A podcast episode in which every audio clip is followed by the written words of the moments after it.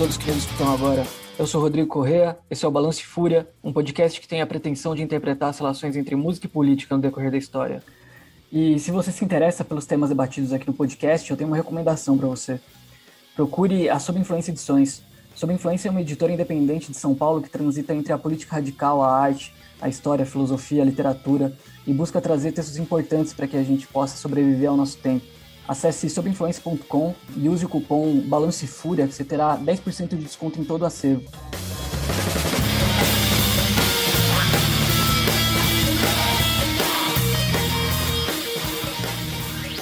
Bom, esse é o primeiro episódio do Balance Fúria de 2022.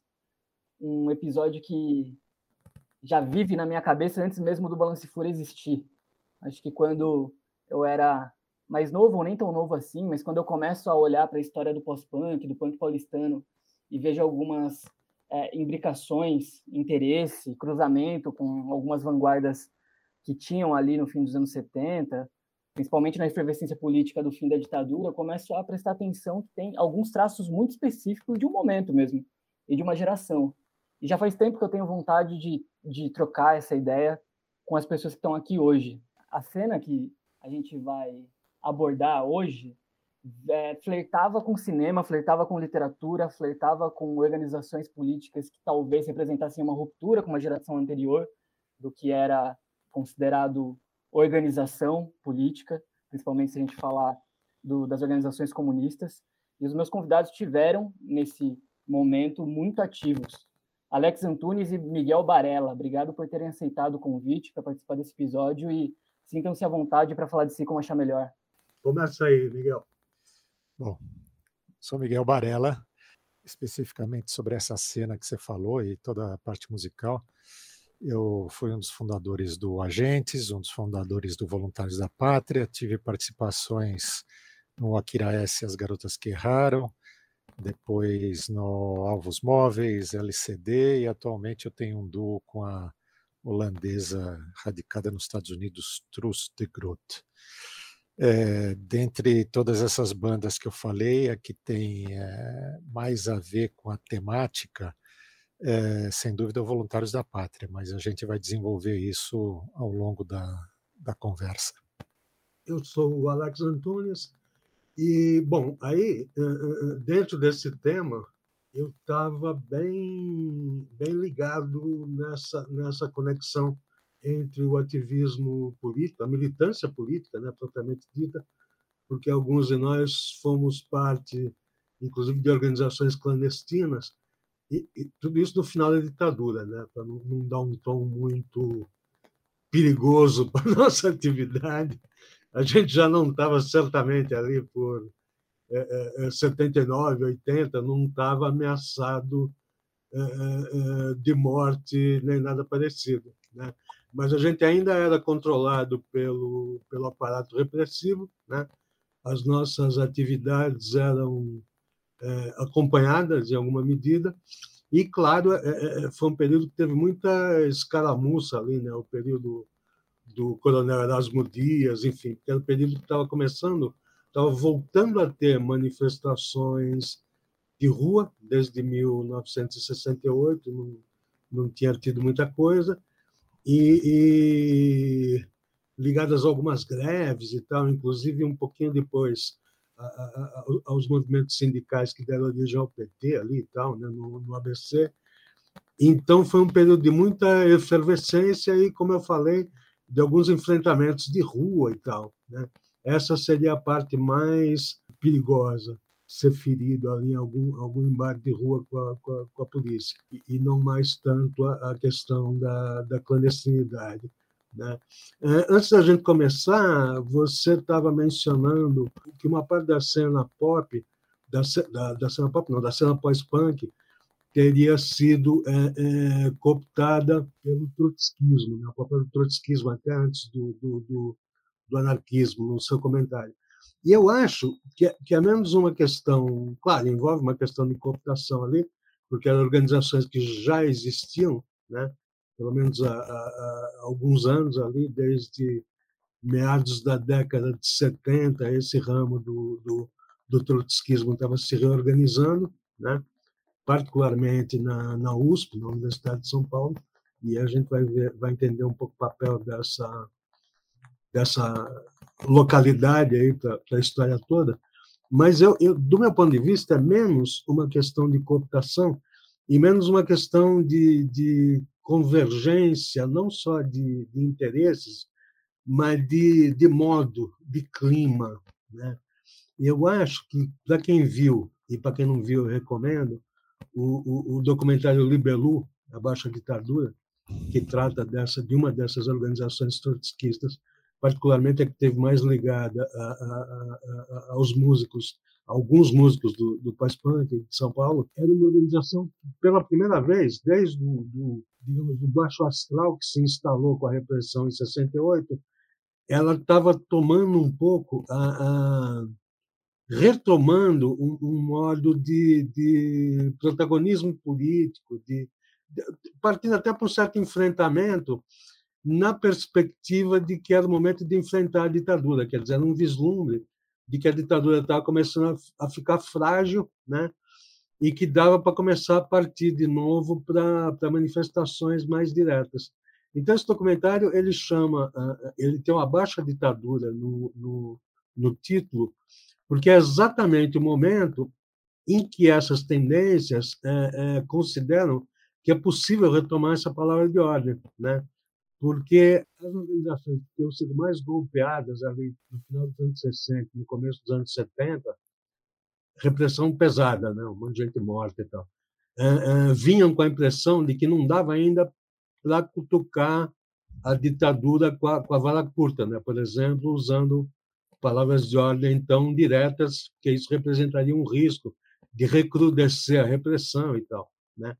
E aí o que acontece é que essas organizações mais frescas, vamos dizer assim, do, do movimento, e que não tinham tanto, claro, alguns indivíduos tinham, mas as organizações não tinham tanto o trauma de ter pego a repressão pesada, estavam partindo para uma postura mais mais ativa, mais provocativa e tal. E isso é, se dava num momento em que o Brasil também estava se inserindo mais, ou viria a se inserir, nos circuitos culturais internacionais. Né? Não tanto nesse momento, aí já um pouquinho, né? a noção do que era o punk, de que estava começando a surgir o pós-punk, e de uma certa passagem hum, da eletrônica dita progressiva do que viria a ser o, o, o, o tecnopop, como a gente chamava, o synth pop. Né?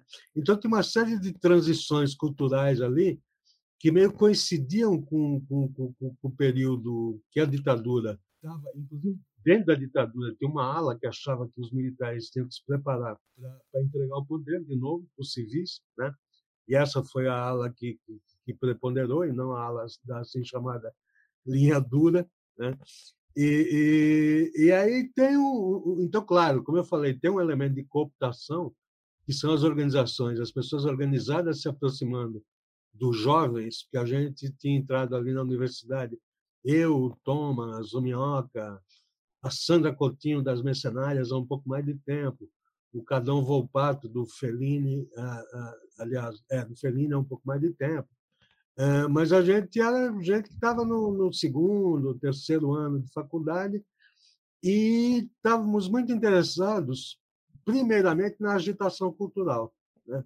E aí, na ECA USP, na Escola de Comunicações e Artes da USP, acontece uma coisa interessante, que é a existência na base ali do, do, da organização trotskista de um grupo cultural muito legal, que era um grupo de intervenção teatral chamado Viajou Sem Passaporte, que tinha toda uma cultura ali de, de vanguardas europeias, de, de é, Dada, surrealismo, né? E a gente se aproximou desses caras, porque esses caras tinham um, um pensamento cultural um pouco mais organizado, e a gente estava buscando coisas, por exemplo, eu e o, e o Minhoca, junto com outros caras do, do, do, da classe ali da gente, começamos a fazer pichação de rua em 79 para 80, acho. E era uma pichação Renance Terráqueos, que ao mesmo tempo era uh, artística, digamos, né, porque não era uma palavra de ordem, mas tinha um, um, um, desenho de um cara um magnata com uma cartola sendo atingido por um raio. Então, ela tinha um conteúdo ali um tanto é, é, militante, né? no sentido marxista da coisa, e, ao mesmo tempo, esse conteúdo. É, é, o, o, o, Alex, essa pichação era tua e do, do, do Minhoca? Minha, do Minhoca, do Paulo Zoc e do ah, tinha mais duas ou, ou, ou três pessoas ali no, no grupo. E o, o, o, cara da cartola com raio, de quem que era esse, a máscara? É, é, ah, foi um desenho que a gente fez. Né? Não, não era máscara, a gente fazia na mão, a gente não usava, não usava stencil ainda. Né? Ah. E aí o Minhoca, particularmente, mas também eu é, e o Renato Cosentino, a gente conseguia desenhar essa figura com, ah, com spray, né? sem legal. usar spray. Eu, eu, eu, lembro dessa, dessa pichação aí, mas eu não tinha a menor ideia que era sua. Olha que legal. né? E, e, aí, então tem um caldo ali, né? Que é um, que é um caldo maneiro ali. Né? E o que acontece é que a maior parte de, de nós, particularmente as pessoas que se envolveram com música, depois de algum tempo acabaram até por abandonar a militância organizada porque a militância na organização clandestina era uma coisa mais pesada. Né? Você tinha seguido as reuniões de, de célula, você tinha é, é, campos de estudos marxistas e, e, e tal, né? E, e, você tinha a intervenção. Inclusive, alguns de nós teve ali um momento que a gente começou a ser destacado para fora do movimento estudantil, né? Eu tive um período muito breve ali, é, dirigindo uma célula é, de, de, pessoas que não eram estudantes. Né? A gente está tá começando a intervir no movimento sindical, no movimento popular em geral e tal. Né? Mas aí, em algum momento, é como se a gente também tivesse que fazer uma, uma, uma opção é, por prioridades. Né? Algumas pessoas, como, como o Minhoca e, o, e a Sandra, apesar de serem bem próximas da organização, nunca, nunca que eu saiba, o Minhoca eu tenho certeza, a Sandra, que eu saiba, não foi organizada, mas eram pessoas bem próximas. Né?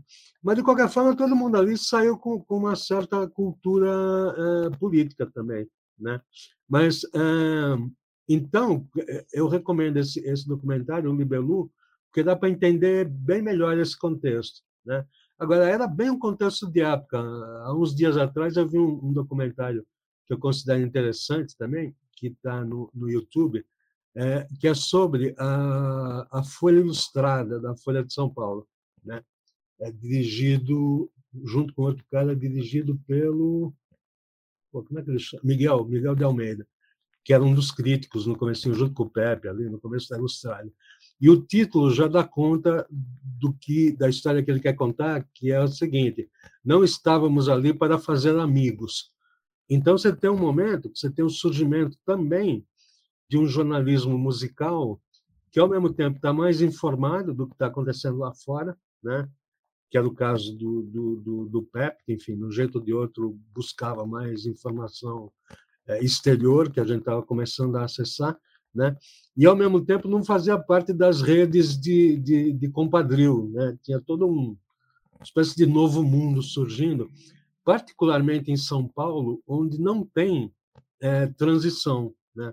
No Rio de Janeiro, você ainda tem uma transição, porque o pessoal que monta o Circo Voador, ali o, o Perfeito Fortuna e tal, tinha uma ligação com os grupos culturais da década de 70, né?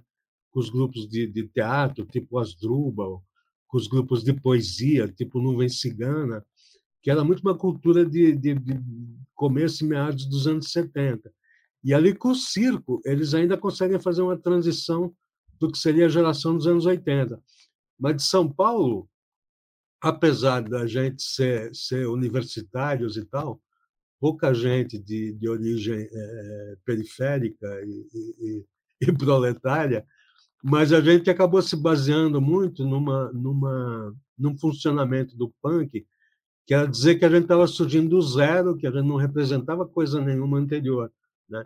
Então, um exemplo que eu sempre dou é que, por exemplo, o, o, o Pumps, o finado Pumps do Smack, quando ele escrevia lá os releases do, do grupo dele, ele não citava que ele era, ao mesmo tempo, é, é, baixista do Itamar Assunção. Né? Porra, você ser baixista de Itamar Assunção é um negócio absolutamente digno, né? digno de nota, inclusive. mas ligado, e não é que ele estivesse desdenhando isso, certamente ele achava o Itamar importante, mas essa cena da, da gente é como se ela surgisse do, do nada, né? de uma tipo negação, de uma descontinuidade. Né? Um cogumelo nascendo no, no pasto depois da chuva, né? tipo isso. Geração eu, espontânea. Eu vou, vou pegar esse gancho e, e jogar para o Barella essa questão da descontinuidade, porque eu acho que vocês dois, pelo que eu conheço da trajetória de vocês, têm um, um lance com rock progressivo antes de chegar nessa coisa minimalista do pós-punk. E eu sinto que o punk, o pós-punk, essas expressões que já vêm meio que negando a, a, a, dificultação do fazer música, elas representam uma coisa até que quase um, anticapitalista, que é essa noção de progresso, né? Esse progresso que não se interrompe nunca e vai até o esgotamento. É, queria saber como que foi esse processo de vocês de, de ruptura com uma coisa que era progressiva e assumir uma coisa que na verdade é minimalista, usa recursos mínimos básicos para comunicar uma ideia que também vem de outro lugar, tem outra forma de expressar, enfim, já está nesse lugar do pós-punk ou do punk. Bom, eu, eu tive uma, uma formação auditiva bem sui generis, né? Eu comecei, os primeiros discos que eu ganhei era época de eh, Beatlemania, etc, etc, e ouvia muita coisa, né? é, inclusive MPB, através de amigos, principalmente, tal. O que, o que eu gostava, me amarrava de comprar os discos era King Crimson, eh, Emerson Lake and Palmer e Jethro Tull, né? E Rolling Stones também. E eu tinha, a gente tinha um amigo, né? A gente, eu vou colocar no plural porque o, o Giuseppe, que era depois foi guitarrista Voluntários da Pátria, estava nesse círculo. É, que era um cara, ele era italiano, estava morando no Brasil, que o pai dele veio a trabalho e tal, e ele viajava duas vezes por ano para a Itália e trazia muito disco, né? Então, muita coisa de jazz, Miles Davis, free jazz, uh, aquele progressivo inglês, jazz inglês, tipo Soft Machine, essas coisas. E o Michele fez a cabeça de um monte de gente, né? De, de, mostrando essas coisas, o Weather Report e, e tudo mais, né? Aí é, o Michele pega e volta para a Itália, né? E a gente fica meio órfão de, de guru musical, de novidades, né? Lembrando que naquela época não existia internet, comprar disco importado era caro para cacete. Então, ou você tinha algum amigo estrangeiro que viajava, ou você tinha algum amigo comissário de bordo que trazia disco para você, ou seja, era bem, bem é, uma, uma, uma aventura, né? um caminho, um labirinto, você conseguir o disco X que você tinha ouvido falar, né? Que era, você via, via bandas em revistas, em jornal, New Musical Express, essas coisas, e pela foto da banda e da, da capa do disco, você ficava imaginando que tipo de som que os caras faziam. Era um exercício de metalinguagem, sei lá do que, que era, de adivinha, adivinhação, leitura de folhas de chá. Enfim, aí é, o que aconteceu? É, começaram a ter os festivais de jazz aqui, aqui em São Paulo, né? É, e começou a ter discos dos caras que tocavam, mas aí já era uma, uma terceira, segunda, terceira geração de jazz rock, que eram uns discos chatos, só solo, só uma, um treco, né? A gente sempre dá risada, fala do disco solo do Aldi Meola, eu e o Alex, a referência da, da chatice extrema, né? De, de netos do Miles Davis, né? Porque o filho do Miles Davis era o Ticoria, que fez a banda dele, que e, e, da banda dele saíram os netos do Miles e achavam que podiam fazer carreira solo. Bom, enfim. Aí tava um limbo musical, uma coisa assim, e volta a cena, meu amigo Michele, mandando cartas de Florença, meio que negando toda essa coisa e falando de punk, de new wave, de post-punk, de Clash, de Ultravox, essas coisas todas. Aí de novo aquela aquela maratona de tentar descobrir o que o que onde tinha disco, né? Disso aí. E é, você conseguia encontrar alguns discos desses já na, nas galerias, na Wop Bop e, e, na Baratos, né?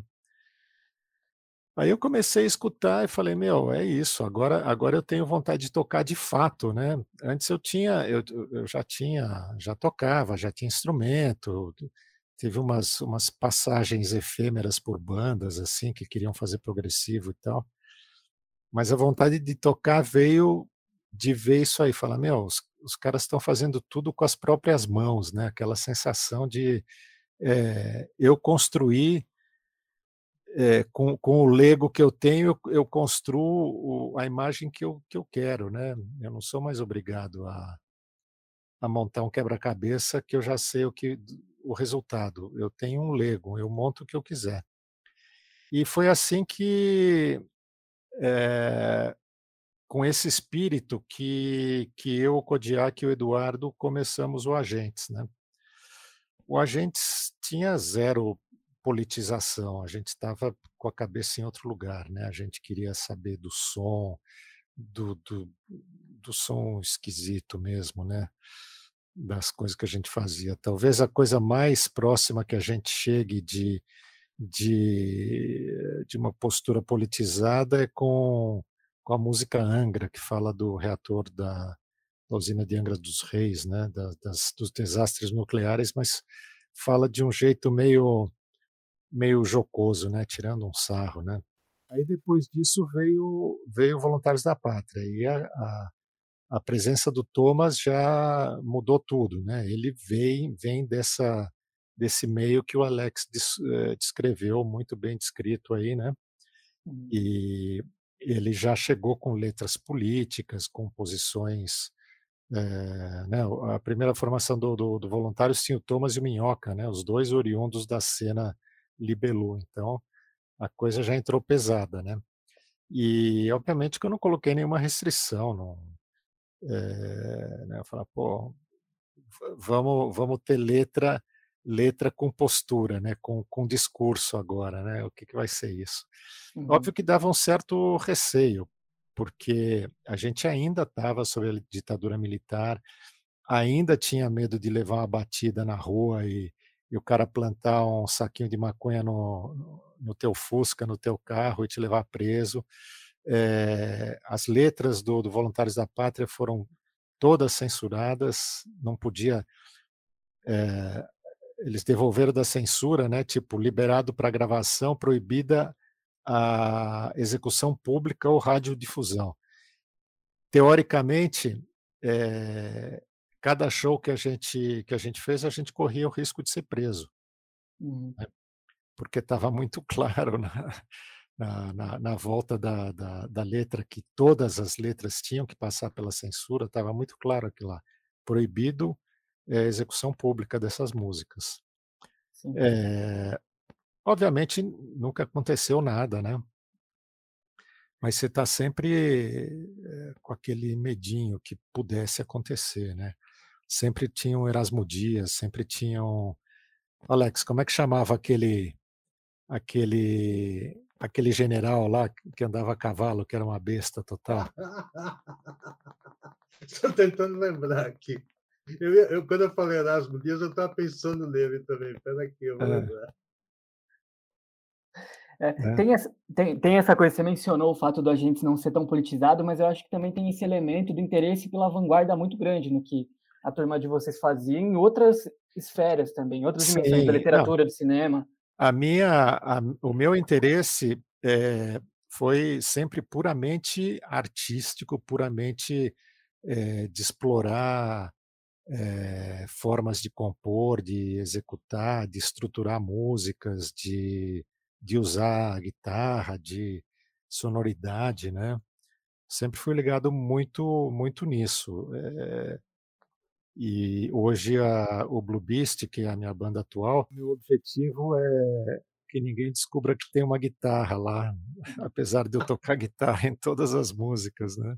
que eu posso extrair, o que eu posso processar, onde eu posso esticar mais a, a corda da guitarra sem trocadilho, né? Uhum. Para ela servir para fazer música, para dar um resultado, mas não parecer aquela guitarra de três acordes aí, né? Sim. E Newton Cruz chamava a besta. Isso, isso. Era o Nini. Aquele cara que dava, dava porrada em, em repórter, né? Em, em câmera, mandava os caras tomar no cu, assim, era um negócio truculento. Parecido com o que é hoje, né? Mas hoje fica só na, no teatrinho. Na época, esse cara tinha poder de mandar desaparecer com você e, e ninguém ia conseguir fazer nada, né? Uhum.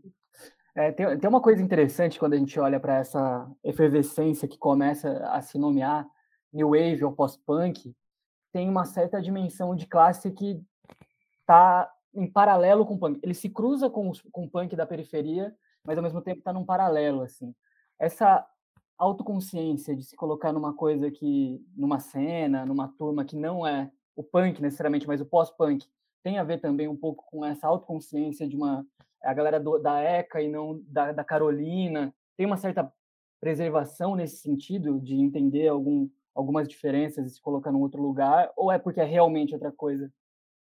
Eu acho que não. Eu, eu, eu vou atropelei aí tua resposta, Alex. Não, pode falar. É, eu, eu, eu nunca me preocupei com essa coisa de turmas, a turma disso, a turma daquilo. Eu sempre me joguei na música, né?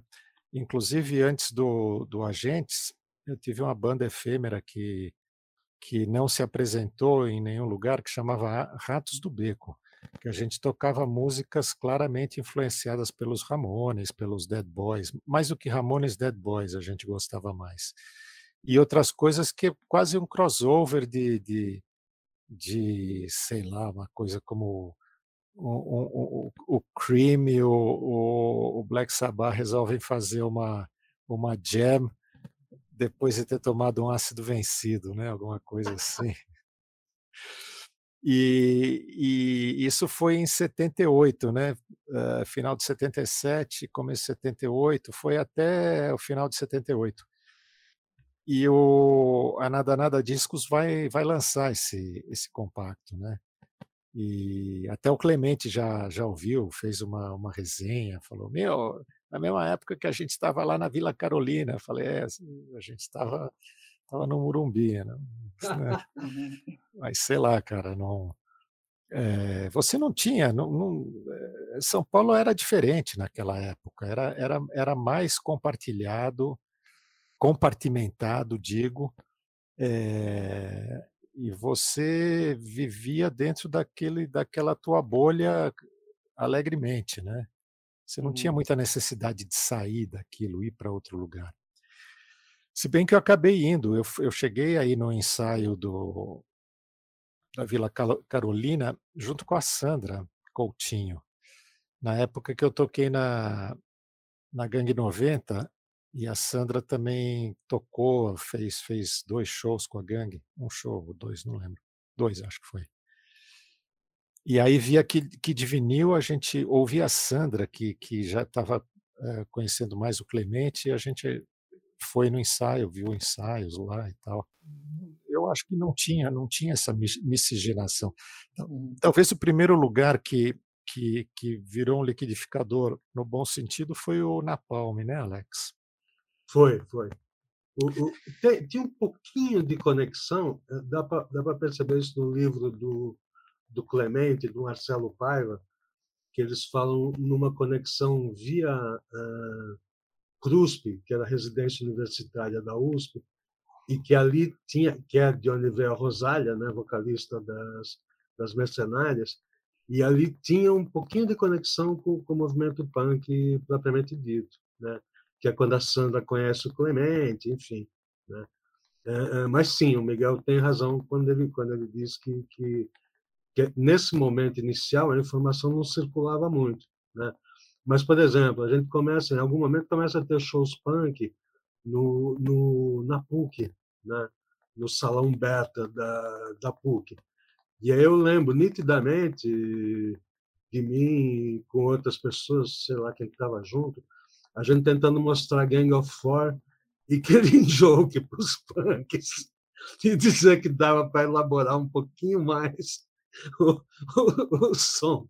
Né? Mas, mas eu acho que tinha uma talvez uma, uma dinâmica psicossocial nesse final de ditadura que é que uma parte das pessoas sentia que alguma coisa estava mudando mesmo, né? Que tinha um, um mundo antigo que que que que estava num processo de, de cair mesmo, né? Uma, uma fachada ali de costumes. Eu acho que quem que as pessoas mais jovens não se dão conta disso, mas o Brasil nesse momento ainda é muito careta, né, cara? São Paulo é muito careta. É. Né? É, tem, tem uma coisa interessante no, no livro do Ricardo Alexandre, no Quem Tem um Sonho não, não Dança, né? logo no comecinho do livro. Não, é, é o do Ricardo Alexandre é o Dias de Luta. Dias de Luta, é, o Dias de Luta. Logo no começo do livro, que ele cita o ano, e fala: nesse ano, é, as apostas das gravadoras eram Diana Pequeno, e cita o, nome de uma meia dúzia de, desses artistas, fala: meu, puta coisa. Né? Eh, e, e, e, aí vieram os punks, pop-punks, blitz, sei lá o que, varrendo essa turma assim, literalmente varrendo, né? E, e mesmo acho que os, os, grandes artistas ficaram absolutamente eclipsados, né? É, Gil, Caetano, tanto é que o, o, Gil acaba fazendo a música punk da periferia, que de punk não tem nada, né?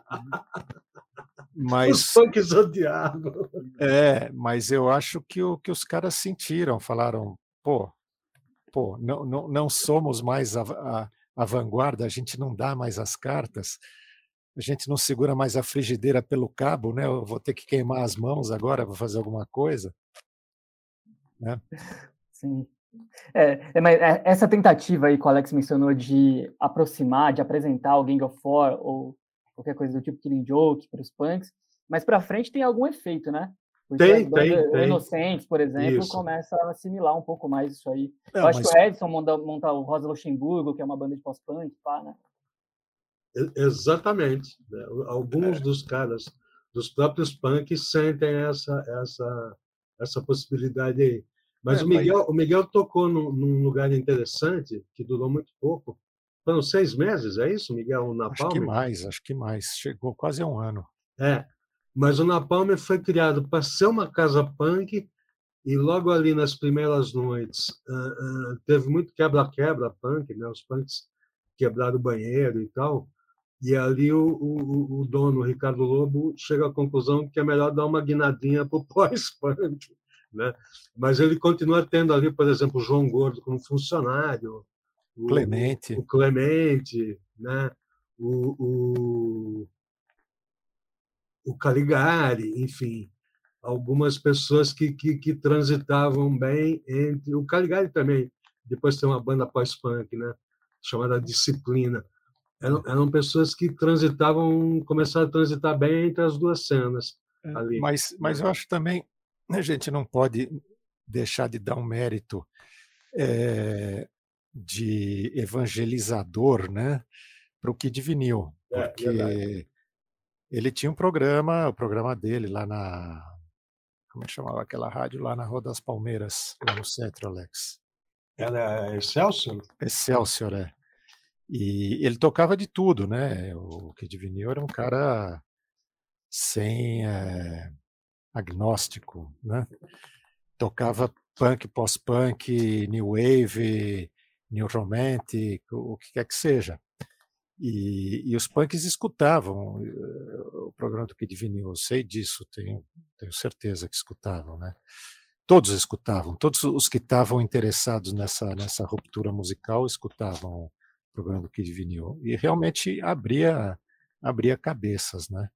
E aí a, a Wop Bop começou a ter uma seleção de discos é, mais antenada com, com o momento, a própria Baratos Afins, aí apareceu a Punk Rock Discos, tinha Grilo Falante, que é a loja do Akira. É aquilo, é, como, como eu falei, né?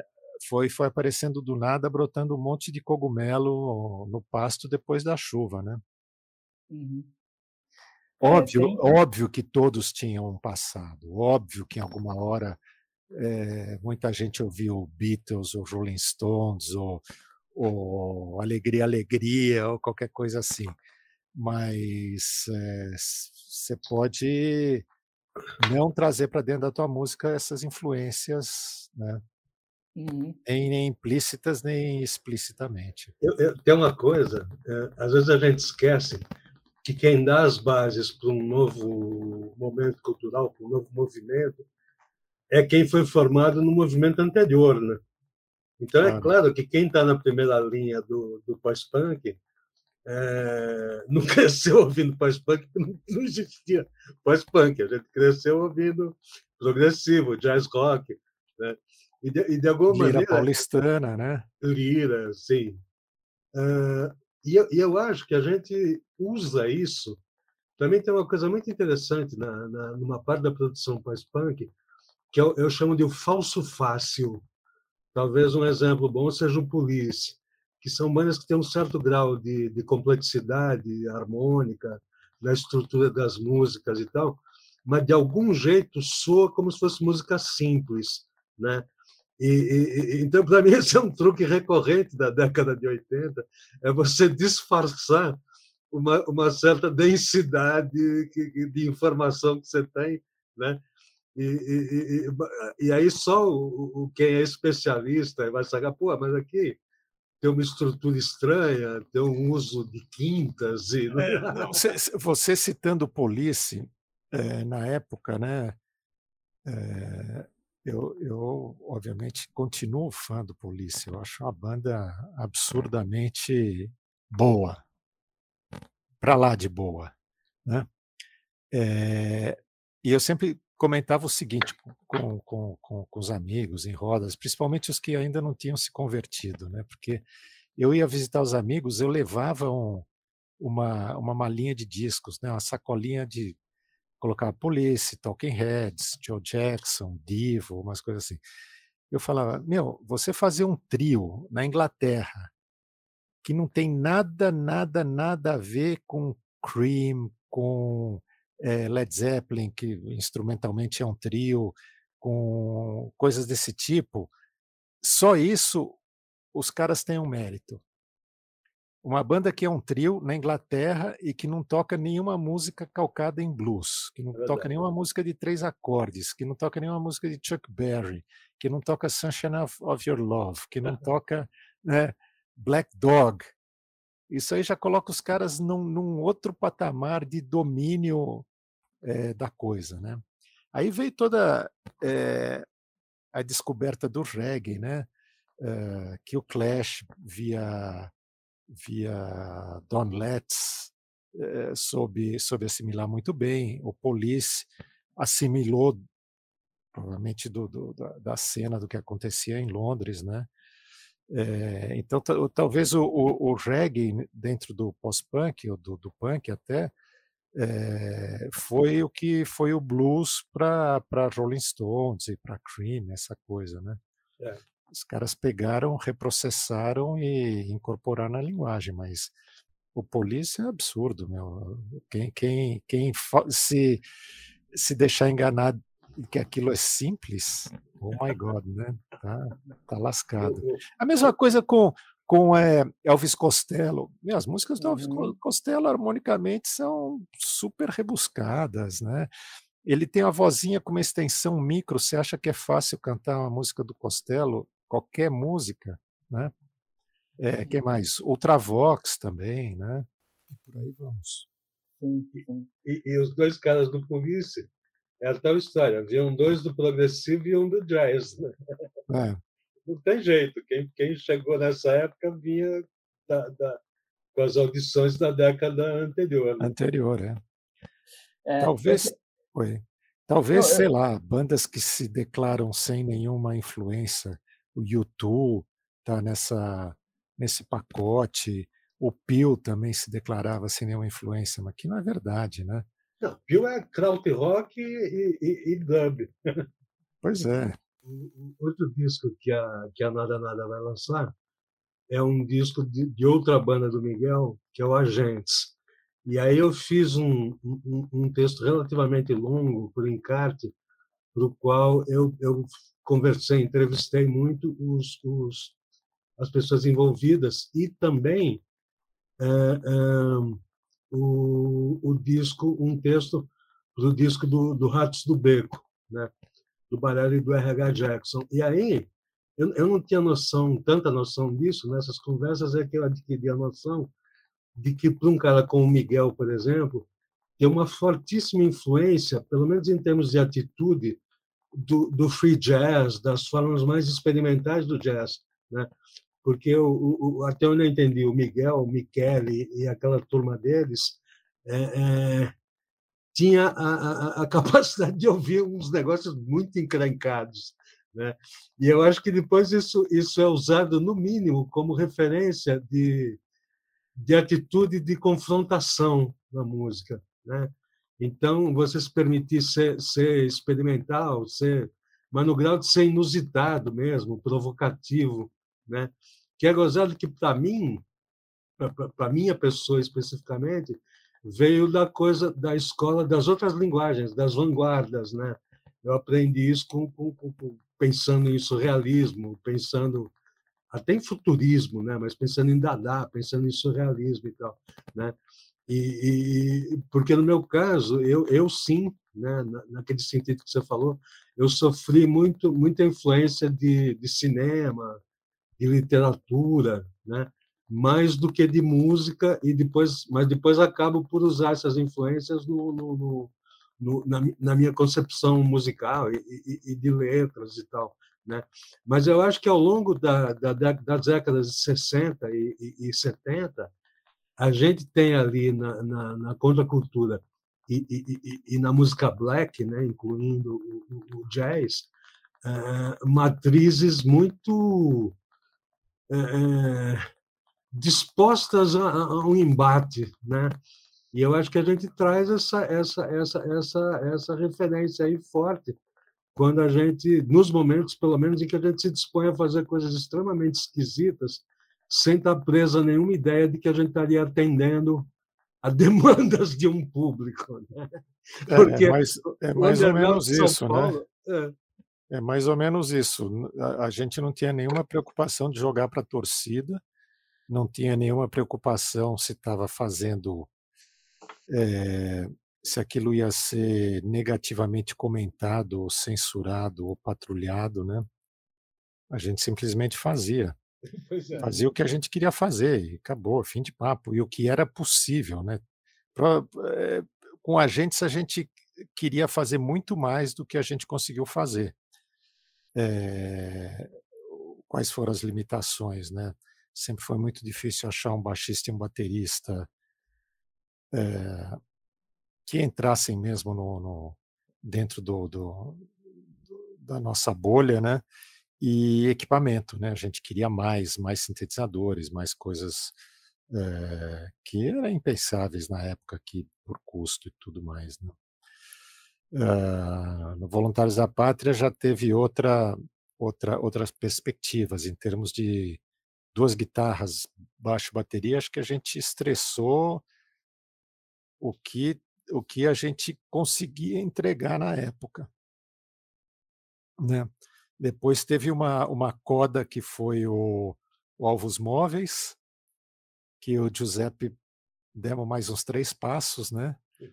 E aí eu joguei as coisas para o alto, joguei os brinquedinhos fora do berço, fui fazer improvisação livre depois, né? Eu fiquei um tempo num hiato um pouco parado, fazendo outras coisas, estudando e tal e qual.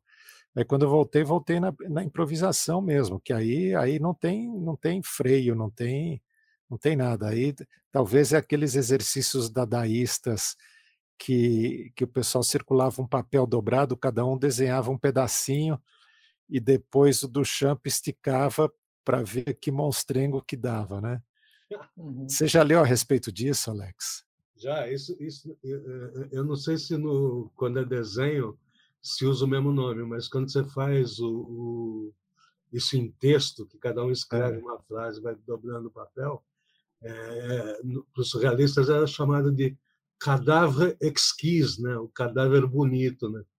E era uma é. técnica que a gente aprendeu com, com o Viajou Sem Passaporte lá na, na ECA. Né? É, então, eu acho que chamava que, que, era meio um cut and paste, bom, enfim, mas era essa é, é, técnica. É, que é a origem do, do, do, do método do, do Burroughs, né? do, é. do catap. Do, Mas a técnica era essa, você ter três ou quatro pessoas e, e, cada uma fazia um pedaço sem que os outros soubessem o que o anterior tinha feito. E depois uhum. você desdobrava isso e olhava. Então, é, na improvisação livre era um pouco assim, eu acho. E depois, eu acho que a, a grande, o, o, Big Bang, o, grande finale, está sendo o Blue Beast com a Truz, onde é, aí eu coloco todas as todas as minhas influências como músico participando de bandas e todas as influências como ouvinte. Aí eu consigo eu consigo pensar o que eu quiser, todos os elementos, todos cabem e todos é, são é possível acomodar uh, de forma que o resultado fique aceitável pelo menos para nós dois, né, para a Truz e para mim. E para o público também, a gente tem tido uma boa receptividade para quem gosta de ouvir né, coisas diferentes de Anitta e Uhum. É, ouvindo vocês falarem, resgatando um pouco da influência surrealista para a coisa, eu fico pensando em como é interessante esse paralelismo que tem na origem do post-punk aqui do post-punk inglês, pensando no Gang of Four, como aqueles caras que estavam na Escola de Artes de Londres e também tinham lá uma, uma certa referência situacionista, tendo aula com alguns professores que foram membros dessa movimentação toda. E tem uma coisa, quando eu trago aqui o situacionismo como exemplo, eu acho que eu vou voltar um pouco mais até para as experiências políticas da Libelu, que é para perguntar para vocês se aquela efervescência de 68 também tinha uma certa carga de experimentalismo e até um experimentalismo político na forma de se fazer as coisas, influencia vocês na prática política e artística, nas bandas, eu não sei se em alguma leitura, se o que acontecia principalmente na França, que eu acho que foi a grande coisa ali, do mais de 68 francês, chega até aqui. Eu, eu, eu acho que tem pouco relato de como a efervescência francesa, o que era produzido até teoricamente, ou como os estudantes se organizavam lá, influencia aqui. Quer dizer, pelo menos do que não eu me lembro sei, agora. Tal, talvez o Alex possa responder. Cara, eu... É, eu, eu não, eh, não, não consigo responder essa pergunta. Eu, eu brinco de dizer que você entrar na USP em 78 com aquele atrasinho que o, que o, que o Brasil tinha né, em relação ao cenário internacional, era mais ou menos como estar numa, numa universidade eh, em outro lugar, na Europa, nos Estados Unidos, em 1971. Né?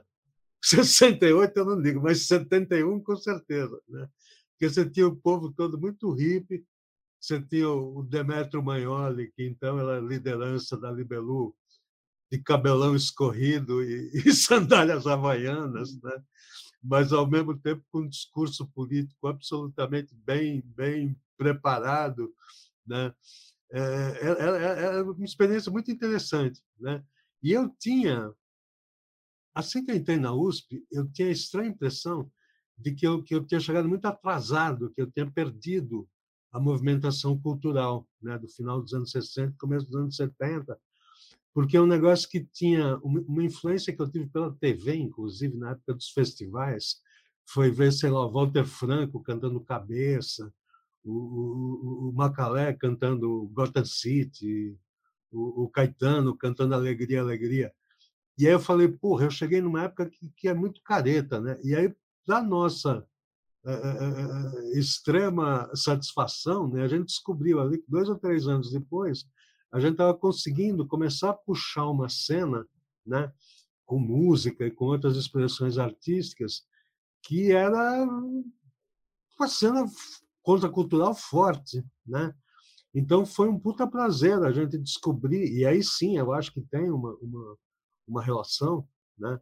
Por menos que a gente é, é, é, entendesse em detalhe, né, de coisas como situacionismo e tal, mas sim, eu acho que a gente acabou por puxar com algum atraso eh, eh, eh, uma experiência que não tinha sido feita plenamente no, no Brasil. Né? teve uma, uma vez teve uma efeméride que era um disco dos, dos Beatles, eu não sei se o, se o Rubber Soul ou Sgt. Peppers, e aí, acho que foi uma matéria no, no Jornal da Tarde, uh, alguém teve a ideia de entrevistar as pessoas que já eram músicos da época, uh, uh, da cena do Ye, Ye e tal. Né? E aí, para minha grande surpresa, eu descobri que tinha um monte de, de gente já um pouquinho mais velha, que tinha sido das bandas de baile, das bandas do clube militar e tal, que, que gostavam mais dos Beatles de antes da psicodelia. Né? Então, a impressão que eu tenho é que, que o nosso processo, em parte graças à ditadura, em parte graças a esse atraso do Brasil, foi meio truncado, que a gente não, teve. Quer dizer, a Tropicália chega perto de uma contracultura e tal, mas, mas com um grau muito específico, né? encapsulado aqui. Né? E aí o que acontece ali em 80, meados da década de 80, é que a gente acaba vivendo ao mesmo tempo ah, experiências que, que, que estavam atrasadas desde o início da década de, de, de 70. Né? Então, não é à toa que no Rio de Janeiro, por exemplo, você tem uma banda como o Barão Vermelho, que, de alguma maneira, é finalmente os nossos Rolling Stones. Né? É, é, é, porque o Barão, mais do que uma banda o Barão não é uma banda pós-punk, né? o Barão é uma banda do, do, do eminentemente setentista, né? estoniana, estoniana né? total. Né? E aí, para mim, isso é meio exemplo de como a gente estava vivendo essas coisas. Ah, ah, represadas, é. é essas coisas represadas. represadas ao mesmo tempo. Né? Quando eu e Miguel fizemos a seleção de uma coletânea gringa em 2005, chamada Não Wave, com as bandas, que foi uma das duas coletâneas que apresentaram as bandas de pós-punk brasileiros para os gringos, né?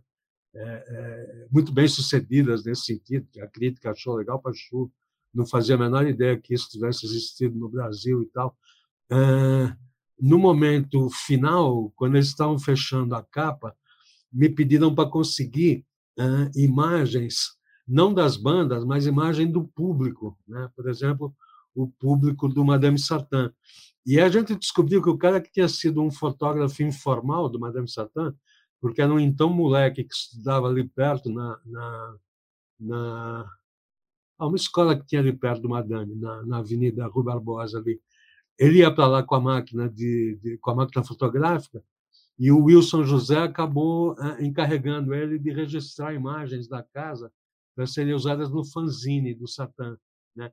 E esse cara depois tinha mudado para o interior de São Paulo, acho que para Limeira, e nós fomos atrás dele, fuçar nos contatos fotográficos dele lá, para conseguir imagens do, do público, que na minha cabeça era um público já com aqueles cabelos, algumas moças usando camisas masculinas sociais com as costas na frente, né? uma coisa que a Bia Bramo fazia. Enfim, aquela mistura que, que as mercenárias puxavam também de roupa social com meia rastão e coturno, enfim. E aí, para minha surpresa, tinha várias fotos, eu comecei a brincar com a imagem do barbudinho. Não era um barbudinho só, mas tinha vários barbudinhos. Eu falei, porra, ainda tem um monte de hippie em permanência, né? que é um negócio que na gringa não, não tinha acontecido. Então eu puxei, já não acontecia, né? Sei lá, por exemplo, tem um episódio famoso do, do dos Stranglers, que eles vão tocar num lugar pequeno e na primeira fila tem um cara cabeludo e barbudo. E aí eles dizem que eles não vão começar o show enquanto esse cara estiver na primeira fila. Como o público estava muito apertado, o que as pessoas fizeram foi passar esse cara por cima das cabeças das pessoas e botar ele para o fundo da sala. Né? Hoje, hoje, hoje isso daria cancelamento, hein? Obviamente, né? É, Mas hoje daria cancelamento. Os punks eram muito, muito sectários, né? É.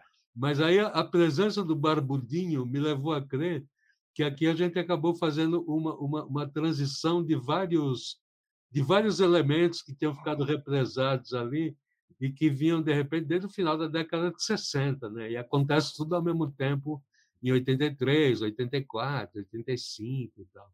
Né? Mas eu queria lembrar de uma a respeito desse negócio da nossa liberdade né, em relação a expectativas de, de público.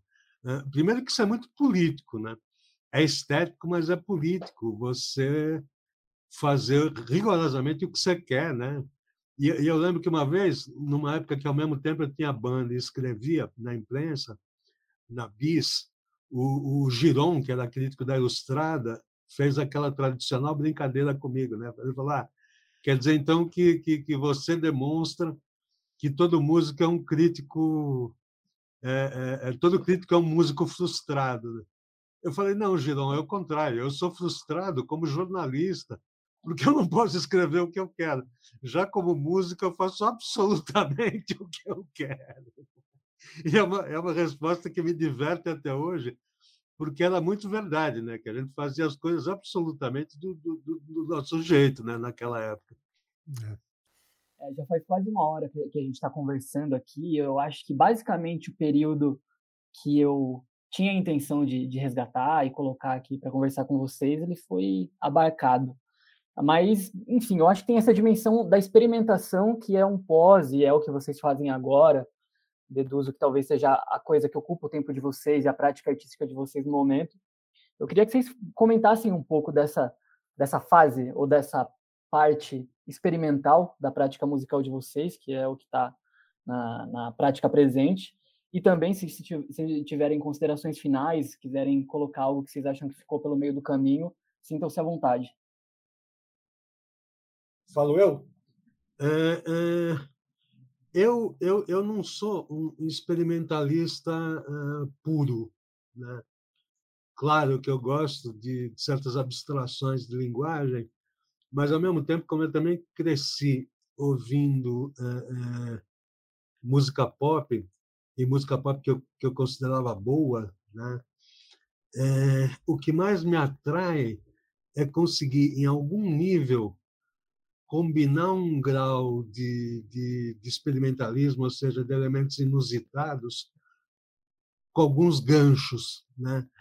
e arrastar a coisa toda, em termos de música ou, ou em termos de letra, para um lugar que acaba sendo é, não muito confortável por essa combinação, porque ele não seria nem claramente pop, melódico, é, é harmônico, e nem é, é, totalmente abstrato, experimental. Né?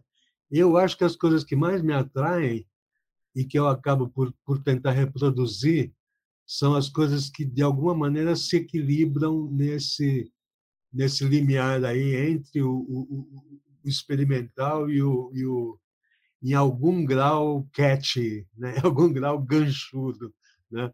mas mais como uma, uma estratégia de causar um certo desconforto do que de ganhar alguém né? com base nisso. Acho que uma, uma das grandes felicidades da minha vida foi que nas primeiras apresentações do Aquila S, as pessoas que não conheciam a banda ainda riam muito, mas riam de nervoso, né? porque elas não sabiam exatamente que diabo era aquilo que estava que tava acontecendo. Né? E eu, e eu gosto das bandas dos anos 80 que, que pertencem um pouco a esse, a esse lugar do, do, do estranho, do desconforto, do deslocamento. Né? E, no fim, eu, eu acabo tentando tentando ir por aí, porque é, um, é o território que mais me, mais me interessa. Né? Não, é, não é necessariamente fácil de. não tem muita sustentabilidade, né? Porque é meio incômodo, mas enfim, é o que é o que no fim é o que mais me diverte fazer.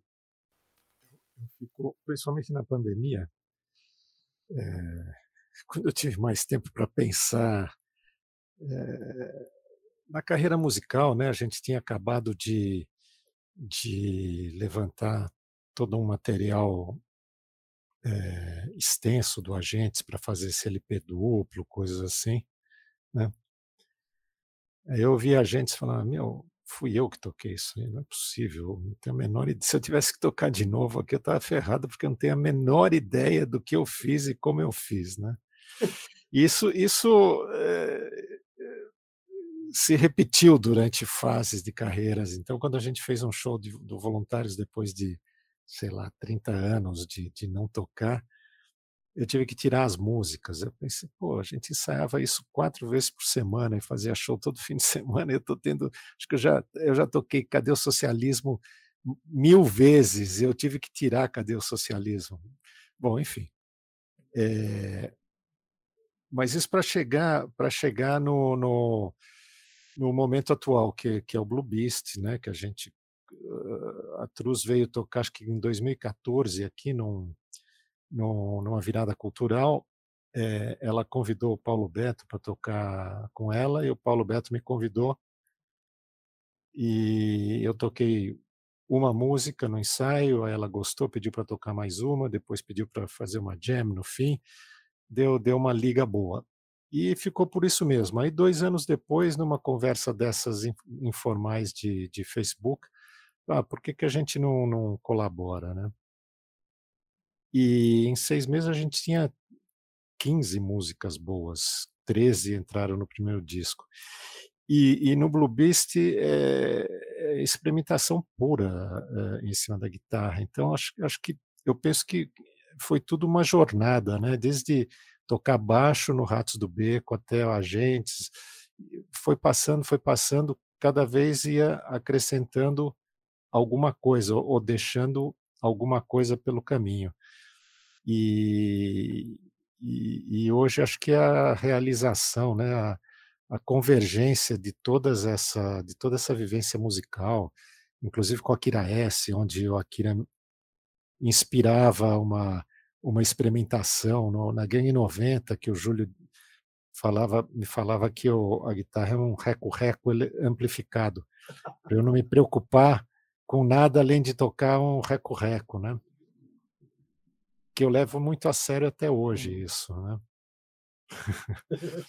então é, é, e aí também eu tive tive eh, a sorte de conhecer um cara que chama Rick Cox, que é um guitarrista americano que tocou durante muito tempo com o John Hassel, tocou no tocou com o Ray Cooder, enfim, e, e ele ele a ocupação principal acho que é ser assistente de, de, de, de um compositor que faz trilhas para Hollywood. Mas ele me abriu a cabeça falando, não, o, o, que eu tento é esconder o som da guitarra ao máximo. Né? E, e, ele me, me deu várias dicas, me mostrou várias coisas. É, por exemplo, o segundo disco do Blue Beast, se não fossem as dicas dele, não, não teria saído, que tinha um monte de música encalhada que eu não sabia para onde ir. Aí, duas ou três conversas, o cara abre uma, uma brecha onde dá para você passar, né? Então, são coincidências, né? Coisas muito interessantes da, uh, que acontecem quando você uh, começa a conversar e trocar ideias com músicos que estão na mesma frequência que você, né? Uhum. Uh, então, não sei se eu estou divergindo demais agora da história, mas é, é, não tem um fechamento para dar. O futuro continua aberto, né? Eu acredito que eu vou continuar explorando é, muito instrumento com o Blue Beast, com parcerias, principalmente com o Alex, que a gente tem grandes aventuras, né? Imagina, nunca me imaginei tocando com Lelo Nazário num festival de jazz. Né? Coisa que aconteceu coisa que aconteceu é, há quatro meses atrás. Então, é, é, é, a famosa caixinha de surpresas, né? Mas é, eu acho que se você está se você tá com, com a antena disponível para receber esse tipo de, de inputs, é, né, de, de, de sinais, os sinais vêm e você tem que corresponder, porque quando você para de corresponder, eles param de chegar, né? Hum. É, isso aí. Só lembrar, né, que nós estamos os dois com trabalhos recentes, né? É, é, o Blue Beast do Miguel e eu lancei um álbum chamado Alex álbum, né? Imagina, eu lancei um disco inteiro hum. chamado Alex Antunes e Death Disco Machine, né? Que que estão tanto Blue Beast quanto meu disco estão nas plataformas, né? Fora outras aventuras aí, como o Miguel falou, né, que a gente tem esse esse quarteto de, de improviso que é o Marve e que fez esse trabalho bacana com, com o Lalo Nazário, que vem a ser exatamente um dos heróis da gente de meados dos anos 70 ali, né? Ele era do Exatamente. grupo 1 que gravou pelo Lira Paulistana, Né? Então, sempre a gente está fechando esses, esses, esses longos círculos né? de, de, de influência. Exatamente. Bom, pessoal, é Podemos isso. fazer um capítulo 2 outro dia. Hoje eu não consigo mais pensar em nada a não ser num botar um pratinho no micro-ondas.